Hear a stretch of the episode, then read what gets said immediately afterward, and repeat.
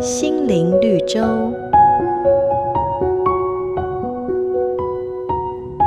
你一定写过一篇作文，叫《我的梦想》。在日本，有一位小学生是这么写的：“我的梦想就是成为一流的职棒选手，所以从三年级到现在，一年三百六十五天都拼命的练球，希望高中毕业后可以直接进入职业棒球队。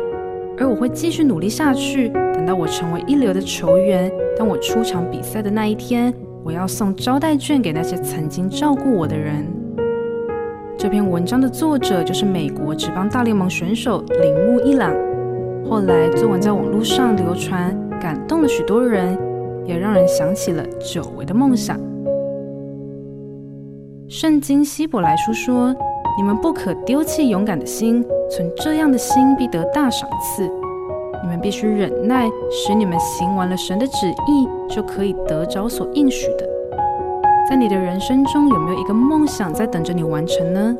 当你想放弃的时候，不要忘记上帝要为你加油，因为他说：“存着勇敢的心，持续下去，梦想一定会成真。”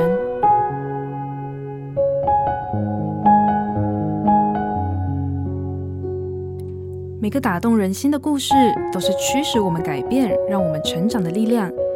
如果你喜欢我们的节目，请帮我们分享给你的朋友。也别忘了按下订阅，避免错过之后精彩的内容。瑞圆银楼与您共享丰富心灵的全员之旅。